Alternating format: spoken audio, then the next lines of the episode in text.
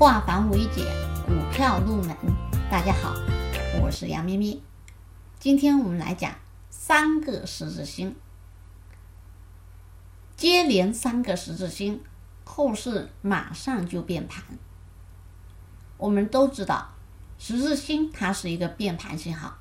如果在股价的一个高位，那么十字星变盘大概率是向下边的下跌；如果十字星在低位，那么它的变盘方向大概率是向上，也就是看涨。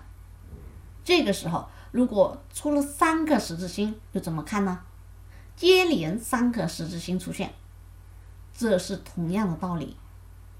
如果三个十字星它都出现在股价下跌的末端，或者我们叫低位三个十字星，低位接连三个十字星，那么也预示着。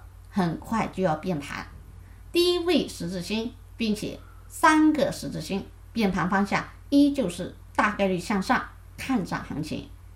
如果在高位的十字星，股价已经涨了一波，或者指数也涨了一波，这个时候在高位出现三个十字星并接连在一起的三个十字星，那么它也是变盘信号。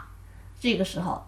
它是变盘向下的，变盘向下，那我们就要控制风险；变盘向上，我们就可以适当布局，可以建仓，可以建仓。好，更多股票知识可以查看文字或者看图。记住，今天我们的接连三个十字线，后市马上就变盘。